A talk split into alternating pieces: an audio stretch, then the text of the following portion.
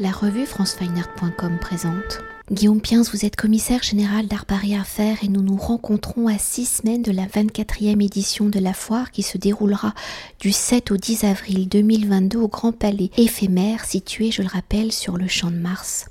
Alors après deux années programmées en septembre, la 24 édition d'Art Paris revient sur sa temporalité d'origine en redevenant le rendez-vous du printemps des collectionneurs et amateurs d'art moderne et contemporain où cette 24e édition réunira 130 galeries provenant de 23 pays et représentant plus de 900 artistes. Une édition qui fera la part belle à la scène française où depuis 2018 vous impulsez un regard sur la scène française orchestrée par un commissaire invité qui, à travers une thématique, réalise une sélection de 20 artistes, c'est une moyenne, parmi les galeries représentées. Mais avant d'évoquer la thématique de cette année liée à l'environnement, peut-on revenir à l'édition précédente, la numéro 23, qui s'est déroulée en septembre 2021 et qui a inauguré le Grand Palais éphémère où la presse, les visiteurs, les collectionneurs, les ventes ont été au rendez-vous permettant de qualifier cette 23e édition d'un cru déception. Alors après un tel succès, comment Avez-vous analysé justement cette 23e édition Pour mieux cerner le succès de cette 23e édition, peut-on revenir sur le travail mené depuis plusieurs années ou depuis 2011 Vous avez forgé, fabriqué cette nouvelle image et dynamique d'Art Paris Art Faire. Quelles sont les actions que vous menez depuis donc plus de 10 ans et de cette analyse de l'édition 2021 d'Art Paris Art Faire? Quelles ont été vos réflexions pour renforcer cette dynamique de la foire. Oui, le succès a été, euh, a été considérable en, en, septembre 2021 et, effectivement ce succès il n'est pas juste euh, lié à la chance, même si on en a eu beaucoup ces deux dernières années euh, avec la pandémie, puisque nous avons été quand même la seule foire physique au monde qui a eu lieu en septembre 2020, donc ça, ça reste un exploit. Mais au-delà de ça, effectivement, euh, depuis ces dix ans, il y a eu euh, ce travail euh, acharné, j'allais dire, pour faire d'Art Paris un rendez-vous qui soit pas supplémentaire, mais complémentaire, donc au printemps, avec une dimension régionale qui est, de plus en plus importante et qui, curieusement, bah, rallie l'air du temps. C'est-à-dire qu'aujourd'hui, on voit bien qu'il y a une démondialisation et, et à nouveau, euh, à mon avis, une régionalisation du, marché de l'art. Donc, et en plus, évidemment, euh, comment dire, l'importance croissante de Paris, enfin une renaissance euh, de la place de Paris. Et voilà, donc c'est vrai que s'appeler Art Paris aujourd'hui a beaucoup d'atouts. Et je pense que je pense surtout ce qui a été important dans ce travail, c'est la question du sens. Enfin, c'est de, se dire qu'est-ce qu'on fait au printemps et euh, comment on est aussi différent par rapport aux autres, parce que je pense qu'il y a eu aussi euh, il y a un problème dans, le marché de l'art de, cette uniformisation euh, des foires, avec un modèle qui est toujours bon, le modèle qu'on qu'on met en avant, qui est celui de Art Basel et qui est plus ou moins bien décliné. Donc euh, euh, voilà, trouver, trouver sa différence, euh,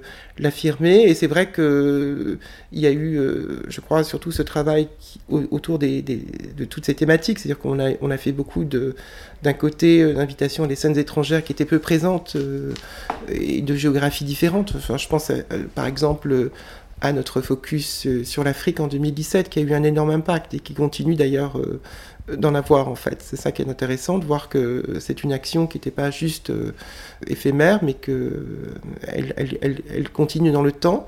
Euh, et puis de l'autre côté, ce travail sur, euh, travail sur la scène française avec des commissaires chaque année différents et, et des thèmes chaque année différents. Donc il y a aussi toute la multiplicité de ces voix qui s'associent et qui font que ça devient toujours maintenant un rendez-vous stimulant, foisonnant, et que voilà, on n'est pas un marronnier euh, qui revient chaque année. Donc ça, ça me, il y a une jeunesse à Paris qui me fait très plaisir. Et justement, pour rentrer au cœur de cette édition 2022 d'Art Paris Art Faire et cette mise en lumière de la scène hexagonale avec un regard sur la scène française où en 2021, ce regard était axé sur le portrait, la figuration avec un commissariat d'Hervé Michael Loff. En 2020, Gaël Charbot propose Histoire commune et peu commune. En 2019, avec un commissariat de Ware, ce regard et sur la création féminine avec une scène française d'un autre genre, les artistes femmes à l'honneur. En 2018 pour les 20 ans d'Art Paris Art Faire, François Piron propose 20 ans un regard sur la scène française. Donc en 2022, ce regard sur la scène française porte sur l'environnement avec Histoire naturelle, un commissariat confié à Alfred Pacman qui a sélectionné 20 artistes différentes générations parmi les galeries participantes où ces 20 artistes par leur écriture plastique viennent interroger la matérialité de notre environnement, du monde naturel, végétal et animal. Alors dans une société d'hyper consommation où chacun de nos gestes ont des impacts sur notre environnement, sur l'écosystème végétal et animal, où l'écologie est au cœur des débats sociétaux et politiques. Quelles ont été vos réflexions pour porter ce regard de la scène française sur cette thématique de l'environnement à travers le fil rouge d'histoire naturelle si l'environnement est un sujet politique de prise de conscience de soi et de l'autre à travers les œuvres des 20 artistes sélectionnés par Alfred Pacman, de quelle manière répond-il à cette question de notre environnement, de ce rapport de l'homme à l'animal et à la nature qui l'entoure dans ce rapport homme à la nature, à la faune animale et végétale, comment les artistes y réinterprètent-ils les vocabulaires des sciences naturelles, de ces études de la nature?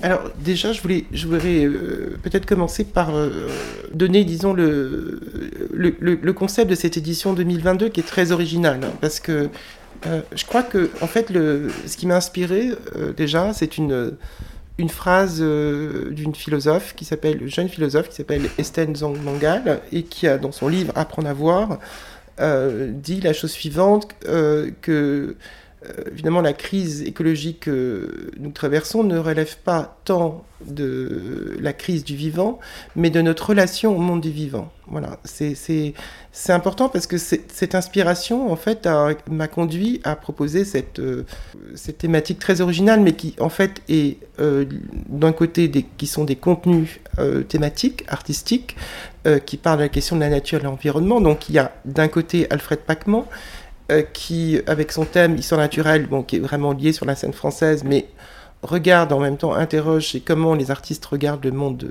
naturel, enfin animal ou végétal. Et de l'autre côté, en parallèle, une autre commissaire qui s'appelle Alice Oudouin et qui est beaucoup plus connue dans son engagement sur euh, art, écologie, l'environnement, etc., mène donc cette, une autre réflexion euh, avec une autre sélection d'artistes sur la question de art et environnement. Et ces deux thématiques artistiques sont liées, euh, donc ce sont des contenus, à un travail sur le contenant avec le développement euh, par Paris d'une éco-conception de foire, ce qui est une première euh, dans le monde des salons d'art. Donc je, c'est vrai qu'avant de rentrer sur le, le champ de, artistique, j'allais dire, euh, c'est important qu'on comprenne qu'il y a cette, action qui se déploie aussi bien sur le contenu que sur le contenant pour parler de cette question de l'art et de l'art et de l'environnement, de l'art et de la nature, euh, voilà, donc c'est un projet effectivement assez ambitieux. Et pour revenir à euh, Alfred Pacman, bon, sa sélection, elle est, euh, elle concerne d'abord, elle, concerne différentes générations. Alors des artistes, certains décédés d'ailleurs, puisqu'on, je pense par exemple à Ethel Adnam qui vient juste de, malheureusement de nous quitter, mais il y a aussi Gilles Ayot, et puis après il y a une liste d'artistes établis. Je pense à Eva Jospin, euh, Johan Créten, euh, Otoniel, donc euh, c'est une génération à peu près de, si on fait une moyenne d'âge de sa sélection, on arrive à 55 ans. Donc euh, voilà, c'est intéressant de voir que c'est un regard qui se porte sur une génération d'artistes très confirmés et, plus âgés. Et le plus jeune de sa sélection, je crois que c'est Hugo de Verchères, qui a 32 ans. Euh, donc voilà, donc ça c'est d'un côté cette, thématique qui traite de la nature, et de l'autre côté, évidemment, dans la sélection d'Alice Oudouin à environnement, on retrouve une génération euh, beaucoup plus jeune, de trentenaires, euh, beaucoup d'artistes, d'ailleurs c'est ce qui, m'intéressait, je pense à Elsa Guillaume, je pense à Capucine Vévé, je pense à Sarah Trouche, je pense à Vincent Laval, donc c'est une, génération d'artistes qui finalement vit complètement en accord euh, avec ses principes sur la question de l'environnement. Donc c'est, c'est vraiment des artistes qui prennent à bras le corps le sujet tous les sujets environnementaux, euh, euh, la baisse de la biodiversité, le réchauffement climatique, etc., etc., et qui de l'autre côté vivent en accord avec leurs principes, sont complètement engagés sur les causes environnementales. Donc, euh, pour donner un exemple, Vincent Laval, cet artiste, reverse 5% euh, de ses ventes une association qui milite pour, pour la sauvegarde de la forêt primaire. Voilà. Je trouve ça très intéressant de voir que ces artistes euh, sont aussi engagés. Je pense aussi à Susan Hurski, euh, euh, qui a créé un ministère de l'agriculture, enfin, organise beaucoup d'actions de, militantes concrètes dans la société pour faire bouger les lignes. et ça, ça m'a beaucoup intéressé aussi. Et vous avez devancé mes prochaines questions, mais peut-être pour s'attarder sur la matérialité. Hein, des œuvres et ce rapport euh, à l'homme et à cette nature, à cette faune animale euh, proposée par Alfred Pacman avec euh, Histoire naturelle. Alors c'est intéressant parce qu'il y, a des artistes enfin, il y a différentes approches en fait. Il y, a, des artistes qui sont complètement liés à la question de l'émerveillement de la nature, de la beauté de la nature. Donc, je pense à Jacqueline Lamba, qui, euh, qui a été la muse de, Breton, sa seconde épouse, et qui, euh, à partir des années 50, se met à, peindre ces cieux euh, magnifiques, qu'on verra à la galerie Pauline Pavec d'ailleurs. Il y a tous ces artistes aussi qui collectent, c'est-à-dire que je pense à une Marinette Cueco, qui part dans la nature et qui va collecter euh, des feuilles, euh, des herbes, etc. et qui euh, du coup réalise une, œuvre avec ces éléments qu'elle trouve dans la nature. Même chose d'ailleurs avec Vincent Laval. C'est un jeune artiste, mais lui part dans les forêts et identifie des, bois qui l'intéressent. Et à partir de là, il va retravailler ses bois, mais d'une manière en laissant complètement la chose naturelle. Donc il y a voilà, il y a différentes, euh, différentes approches. Puis après, il y a un thème aussi que je trouve très intéressant, c'est le, rapport de l'homme à l'animal. Donc par exemple, il y a, effectivement cet artiste très intéressant, euh, euh, qui, a, qui, a, fait tout ce travail sur euh, les animaux dans les cages. Donc c'est une façon de parler de, ce rapport de l'homme à l'animal. Et puis un autre aussi, un jeune artiste que je trouve très touchant, qui est Chalin Goutard, qui s'appelle Eddie Dubien, et qui euh, parle de cette relation euh, euh, avec l'animal dans le sens que c'est effectivement c'est quelqu'un qui a eu une enfance traumatique très difficile et son moyen de communication c'était finalement les animaux en fait c'est les animaux qui lui permettaient de de, communiquer en fait avec le monde ou de s'ouvrir au monde et donc on voit ces dessins de lui souvent des autoportraits avec un animal et on, voit bien ce dialogue euh, ce dialogue est très touchant. Voilà. Donc il y, a, voilà, toutes ces différentes approches. Euh, et après aussi, on pourrait dire pour une génération euh, d'artistes qui, comme Hugo de Vercher, qui travaille avec des moyens comme la vidéo, et puis c'est presque un laboratoire, sa création. Donc c'est quelqu'un qui va regarder au-delà de la surface, c'est-à-dire qu'il va utiliser des scanners, etc., pour révéler finalement euh, l'inconnu, le, ce qu'il y a derrière, euh, derrière l'apparence des choses en fait. Euh, même chose avec Dove Alouche par exemple, qui est aussi un artiste montré par GB Agency, qui a découpé des lamelles de, de roches et pour en montrer effectivement, voilà, c'est, on rentre dans l'infiniment, l'infiniment petit en fait. Voilà, c'est des différentes attitudes. Et, mais ça, ça donne effectivement un panorama, je trouve, très stimulant et, et très foisonnant. Et après, ce thème histoire naturelle a eu aussi beaucoup de résonance. C'est-à-dire que je trouve que ça va bien au-delà, c'est très bien, mais ça va bien au-delà des, artistes sélectionnés par Alfred Bachmann. Il y a aussi beaucoup de, de, galeries qui effectivement vont euh, orienter leur, euh, leur programme sur cette question de la nature. Euh, par exemple, Massimo De Carlo vont montrer une sélection d'artistes autour des cieux et des fleurs.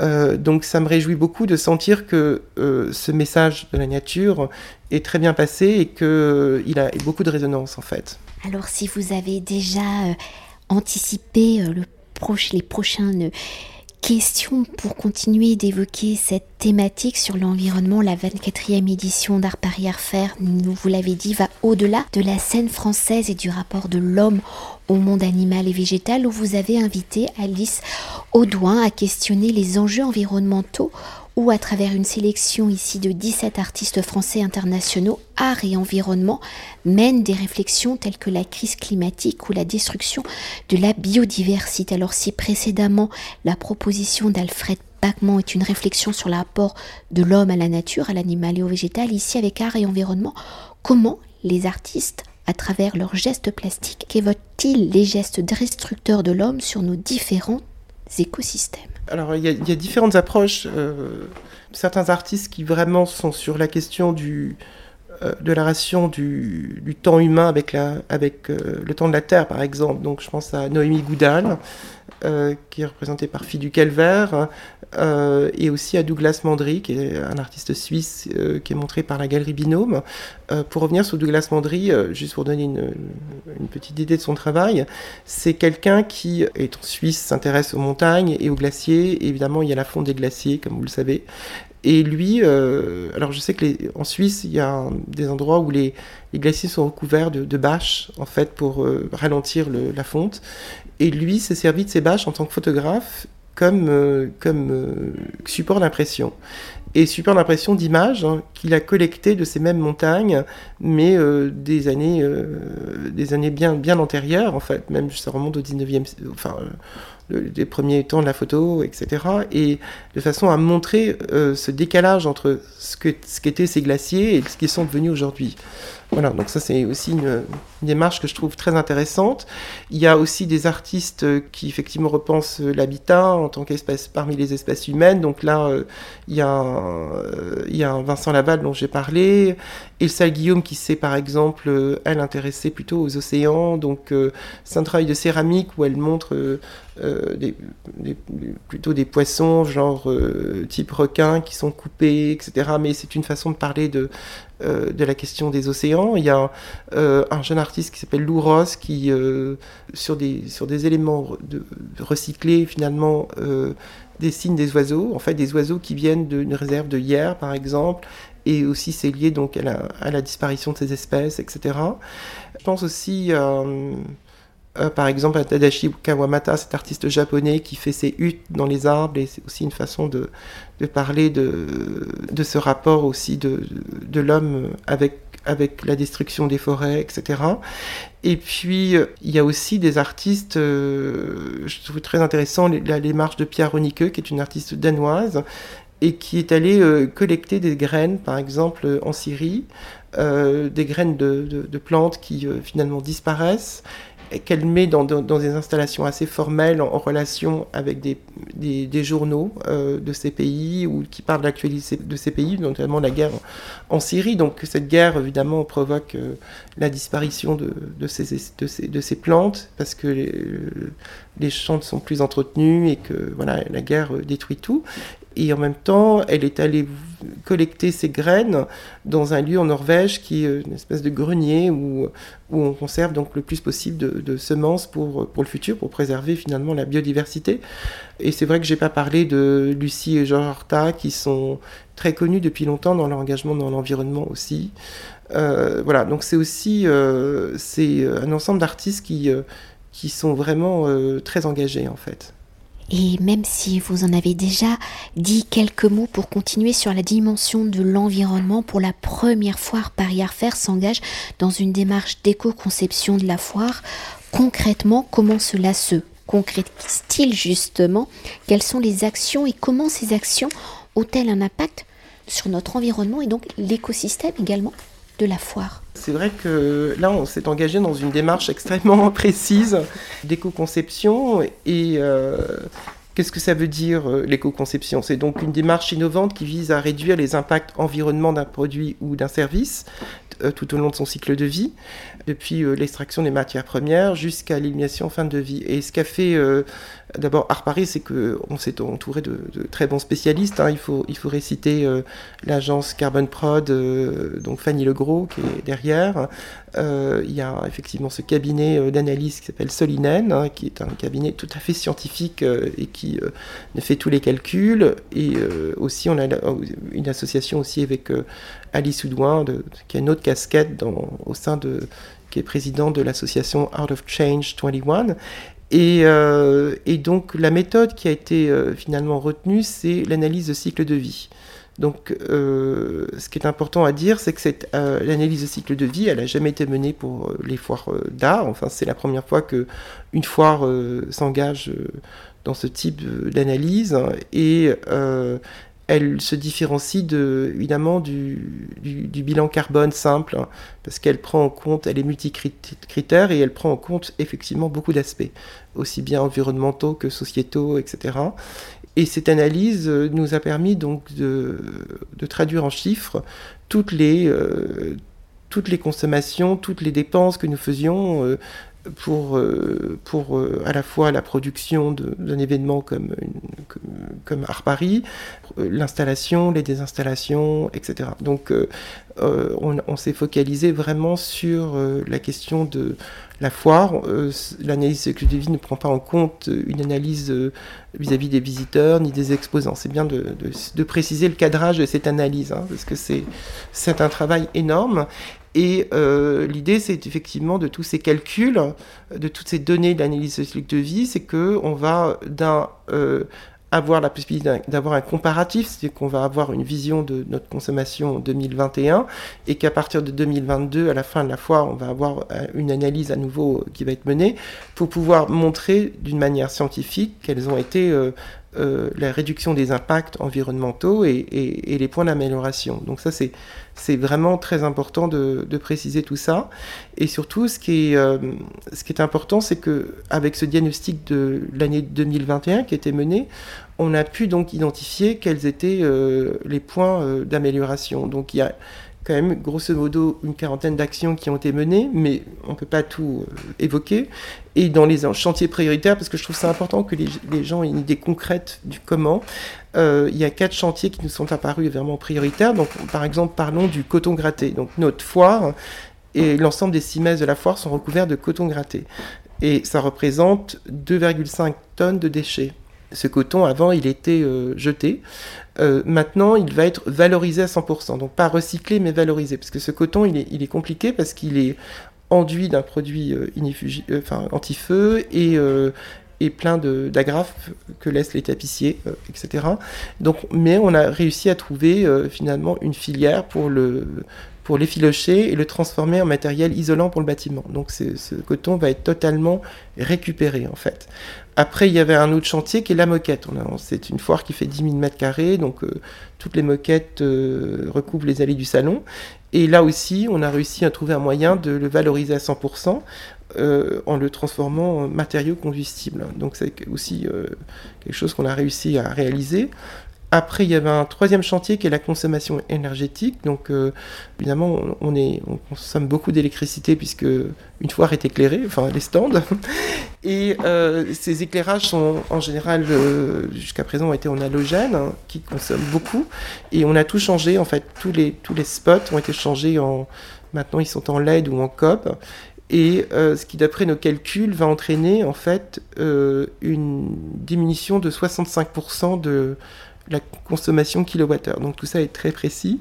Et après, évidemment, le quatrième chantier, c'est la gestion des déchets. Donc ce qu'on sait, euh, une chose auquel on s'attend avec euh, euh, un tri sélectif, etc. Mais cette démarche d'éco-conception, elle s'est pas arrêtée à juste à, j'allais dire, la, à la foire en elle-même au niveau au niveau, comment dire, installation, on a vraiment travaillé sur tous les, tous les aspects, c'est-à-dire nos documents maintenant, que ce soit le programme VIP, le catalogue, sont digitalisés, donc euh, évidemment, euh, euh, voilà, on utilise moins de papier. On a même analysé notre site internet. On s'est rendu compte que notre homepage, elle consommait beaucoup, beaucoup d'énergie, et grâce à cette analyse, on a réussi, en fait, parce qu'on on a calculé aussi, on a réussi en fait a montré que euh, on, est passé de 19 grammes de CO2 consommés en octobre 2021 à 6,5 grammes de CO2 en février 2022. Donc on, baisse notre consommation d'énergie sur la homepage par exemple. Et puis après il y a la question des badges. Vous savez qu'on édite à peu près 72 000 badges qui finalement d'après les calculs euh, représentent 350 kg de, PVC en fait. Donc maintenant, nos badges sont édités en, plastique euh, recyclé et sont recyclables. Euh, voilà, donc ça, c'est donner quelques idées de, ce chantier qui a été euh, titanesque et qui a été menée juste en six mois parce que notre édition était en septembre, dernière édition en septembre 2021 et que on a eu juste six mois pour, pour construire cette édition, bâtir cette édition 2022. Et après, on a dû aussi adapter tous nos services de la foire parce qu'on a évidemment tout repensé. C'est ça qui est intéressant d'ailleurs dans ce jeu. Euh, c'est que évidemment notre traiteur qui s'appelle No More Penguins euh, va proposer une carte sans viande et il n'y aura aucune bouteille de plastique euh, vendue. D'habitude, donc on travaille avec la société Chabé pour, pour tout ce qui est accompagnement des, collectionneurs, des VIP en voiture. Donc là, on a une flotte qui sera 100% électrique. sur le design de la foire, on a vu, on a finalement travaillé avec un cabinet de, jeunes architectes qui s'appelle Séquence Édition et qui ont conçu pour la foire un mobilier totalement euh, éco-conçu, euh, euh, ainsi de suite en fait. Et, et du coup, et aussi au niveau de la question des transports, on s'est beaucoup questionné sur la question des livraisons des œuvres. en général, quand il y a le montage, il y a 150 camions, moteurs qui, allumés, etc., devant la foire, et c'est non seulement un stress, mais en plus beaucoup, beaucoup de, pollution, j'allais dire. Donc là, on, a, on est allé voir, on a fait un partenariat avec une, société qui est très connue euh, pour le transport euh, d'œuvres d'art, qui s'appelle Convelio, et qui va organiser, puisqu'on a beaucoup de galeries parisiennes, euh, des navettes pour évidemment rassembler toutes les livraisons des galeries et, et faire une livraison unique le jour du montage, ainsi de suite pour le démontage, mais de façon à réduire l'impact de ces de ces camions. Voilà. Euh, et, proposer aussi des emballages éco-responsables. Donc il y a eu tout un travail qui a été fait à ce, niveau-là. Donc euh, voilà, ça a été un énorme euh, chantier avec, avec aussi beaucoup d'inconnus parce qu'il y a des filières qui sont à créer. mais finalement, c'est un projet que je trouve... d'abord extrêmement stimulant parce qu'on est obligé de se réinventer et de tout repenser. Et je trouve qu'effectivement, ça ouvre, ça ouvre la voie pour le, pour le futur. Et c'est ça qui est important. Et peut-être quand même pour euh, revenir euh, au secteur général de la foire Art Paris Art Faire et de ses exposants. La 24e édition est donc construite autour de 100 ans de galeries présentant plus de 900 artistes issus de l'art moderne et de l'art contemporain ou sur ces 130 galeries, 17 présentent donc un solo show et 9 font partie du secteur promesse dédié aux jeunes galeries de moins de 6 ans. Alors pour évoquer l'actualité du marché de l'art au regard des projets des galeries et des artistes présentés, y a-t-il des tendances qui se dessinent, des valeurs sûres aux artistes émergents? Comment ce marché s'ajuste-t-il?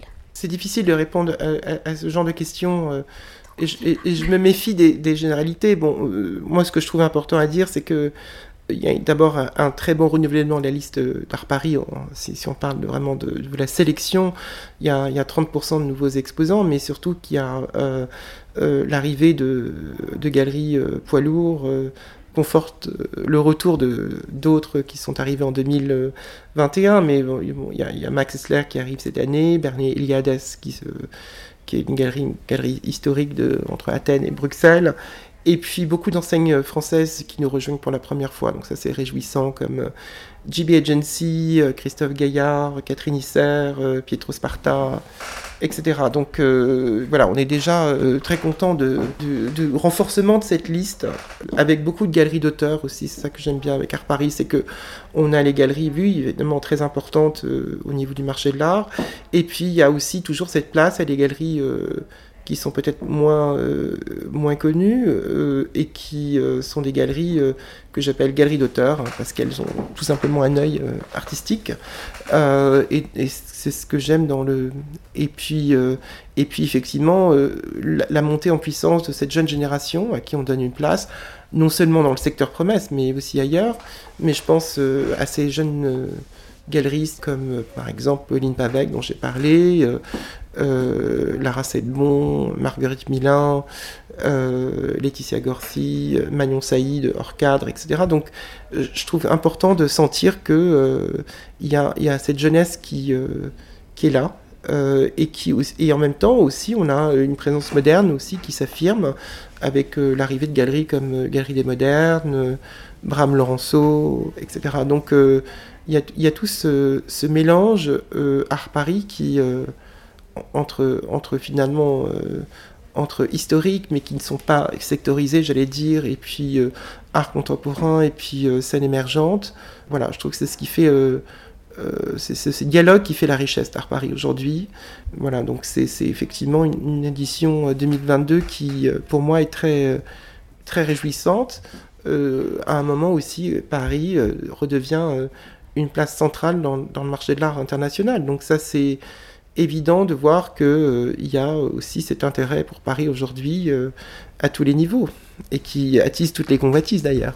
Et peut-être pour revenir à la matérialité hein, des œuvres aux écritures plastiques des artistes, peut-on s'attarder quand même sur les 17 expositions monographiques où, je le rappelle, réaliser un solo show dans une foire est une prise de risque pour une galerie. Alors dans le concept du solo show où l'on peut y découvrir toute la diversité d'un artiste, mieux appréhender son œuvre, quels sont ces artistes que l'on va pouvoir découvrir au regard du marché de l'art? Comment ces 17 artistes se positionnent-ils? Donc l'idée de, ces solo shows, nous, c'est toujours euh, effectivement de, donner la possibilité, grâce à ces expositions monographiques, de, donner la possibilité de, découvrir, redécouvrir en profondeur le travail d'artistes euh, moderne, contemporain ou émergent. Donc, euh, par exemple, si je, si je parle des artistes à redécouvrir, euh, par exemple, Eric Linard nous propose une redécouverte très intéressante d'Antoine de Margerie de sa période, une période pop d'ailleurs. Et puis aussi, on peut très bien passer, puisqu'on parle des, artistes plus historiques, à Carlos León, qui est un artiste espagnol très, qui est très connu en Espagne, mais très peu connu en France. il a été dans les 80 euh, très lié au mouvement support surface qu'il a introduit en Espagne. Mais bon, voilà, c'est intéressant de, voir, euh, de, découvrir ce travail de cet artiste espagnol qui est plus sur euh, une question d'art abstrait, mais en même temps restant très conceptuel. Et puis, par exemple, je pense aussi, si on reste dans le, côté revival, à Jean-Charles Blé, qui va bénéficier d'un solo show la Catherine Issard. Donc, c'était une des grandes figures des années 80 et on est content de, revoir son, travail. Euh, dans la question de la nature, puisque j'ai parlé beaucoup de, euh, de Vincent Laval, mais je pourrais aussi parler de Alain Chekaïr, qui est, effectivement un travail très organique, euh, montré par la galerie Bessière et qui parle effectivement de cette infiniment petit de la, nature. Il y a la présence de la scène africaine qui s'ancre durablement dans Paris, avec un, un solo show très attendu de, de cet artiste sud, activiste euh, euh, sud-africaine qui s'appelle Zanele Mioli euh, à la galerie Carole Kavneski. On pourrait aussi parler de Marion Baum qui est, qui montré à la galerie Art Loft. Et puis bon, il y a toujours cette question, ces questionnements de politique, identitaire, avec un, solo show de cet artiste yéménite. Ali Ali, qui, à la galerie 193, qui parle de la question des, migrants et, et qui aborde toutes ces questions entre euh, effectivement euh, de l'histoire euh, postcoloniale, du racisme, etc.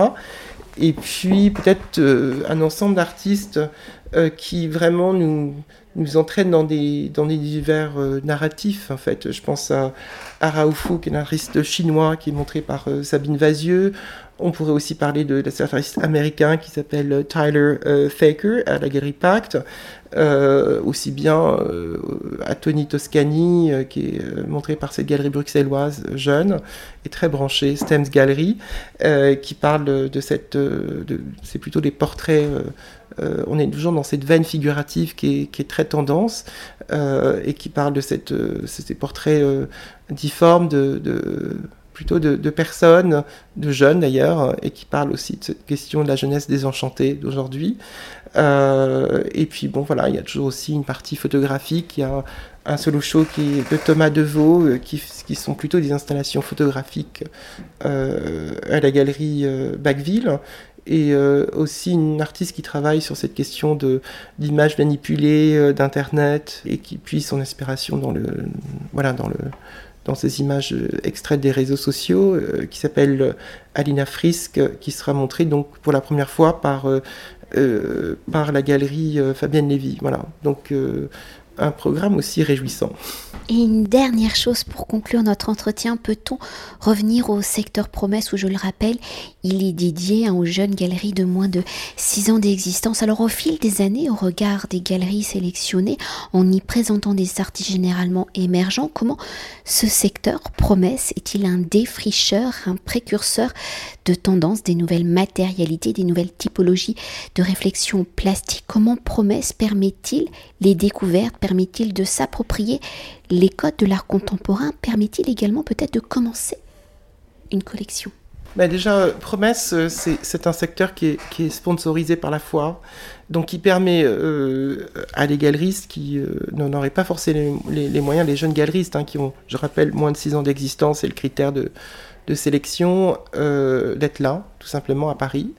Et puis, Promesse, il est un peu à l'image de, de ce l'ADN de la foire d'art Paris, c'est-à-dire euh, régionale et cosmopolite. Donc on, a des galeries qui viennent euh, de régions comme euh, W, qui est une galerie très talentueuse de, Marseille. cette année, on a des galeries qui viennent de, Bruxelles, donc Félix Frachon, qui est aussi un galeriste très talentueux, Fabienne Lévy de, Lausanne. mais aussi voilà, de Corée avec la galerie M9, du Guatemala avec la galerie Galeria Rebelde, le dire avec l'accent espagnol, qui effectivement euh, est une galerie que j'ai découvert euh, et qui montre euh, des artistes notamment indiens, kitschés.